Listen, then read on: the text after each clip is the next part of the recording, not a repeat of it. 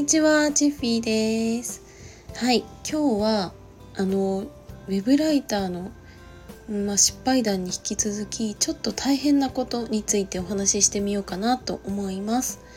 えっ、ー、とまあ、ウェブライターでね大変なことっていうとやっぱり一つは、ま、リサーチなのかなって私は思いました。はい、でうんと今は割とジャンルを絞って記事を書いているので、まあ、リサーチすることっていうのは毎回毎回変わるということはあるあんまりなくって、まあ、そのジャンルの中でリサーチをしていくっていうことになるんですけど、まあ、最初の頃は、まあ、特に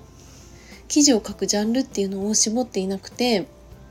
うん、音楽だったりとか、あと、まあ、芸能人だったりとか美容とかもちょっと書いたかな、まあ、そんな感じでいろんなジャンルを書いてきたので、まあ、毎回毎回、まあ、リサーチする内容も違うしもちろん私自身も知識がないものっていうのがすごい多かったんですよね。だからやっぱりもう何時間もリサーチにかけてたしもうリサーチと記事を書くっていうものだけでもう56時間とか平気でかかってたんですよね。うん、だからやっぱりそのねリサーチっていうのがライター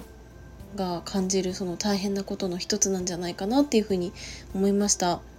まそれで、まあ、る程度私も専門のジャンルっていうのを持ったわけなんですけどそれでもねやっぱりたまにはリサーチってめちゃくちゃ大変だなってやっぱり感じることってあるんですよね。うん、というのも私は、ま、建築とか土木とかっていうジャンルの記事を書いているんですけどうんと、ま、例えばあの国の方針とかでなんか法律とかが変わるとそれに影響されてその、まあ、建設業界全体のその働き方みたいなのが変わってきたりするんですよね。うん、だからそれによってうんとまあ1年前まではこれで正解だったんだけど今この記事を書くっていう風になるとまあ正解じゃなくなるから正しくその記事を書かなくちゃいけないっていうことになるので、まあ、その根拠をね探す作業っていうのが結構大変だったりします。うん、で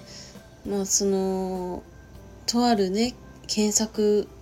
ワード Google の検索窓に打ち込む言葉を打った時に出てくる記事っていうのもいろいろあるんですけど、まあ、転職サイトが出てきたりとかあと企業の、えーと、サイトが出てきたりとかあとたまにはあの個人のブログっていうのも出てくるんですけどその根拠となるものがその信頼できるものかどうかっていうのもやっぱり大事だから、まあ、国のね、サイト例えば国土交通省とか厚生労働省とか、まあ、そういうところの情報っていうのをピックアップしてこなきゃいけないので、まあ、なんかそこでさあの説明会みたいなもので PDF 資料とか Excel の資料とかがいっぱい出てはくるんですけどそこからその探す作業っていうのがねやっぱり大変だなっていうふうに感じました。はいまあ、結局まあ、ライターが大変だなって感じるものっていうのは、まあ、その初期の頃とか経験を積んでからとか関係なくやっぱりリサーチになってくるんじゃないかなっていうふうに思いました。はい。というわけで今回は、えっと、ウェブライターが大変だなって感じることについてちょっと語ってみました。今日も最後までお付き合いいただきありがとうございました。バイバーイ。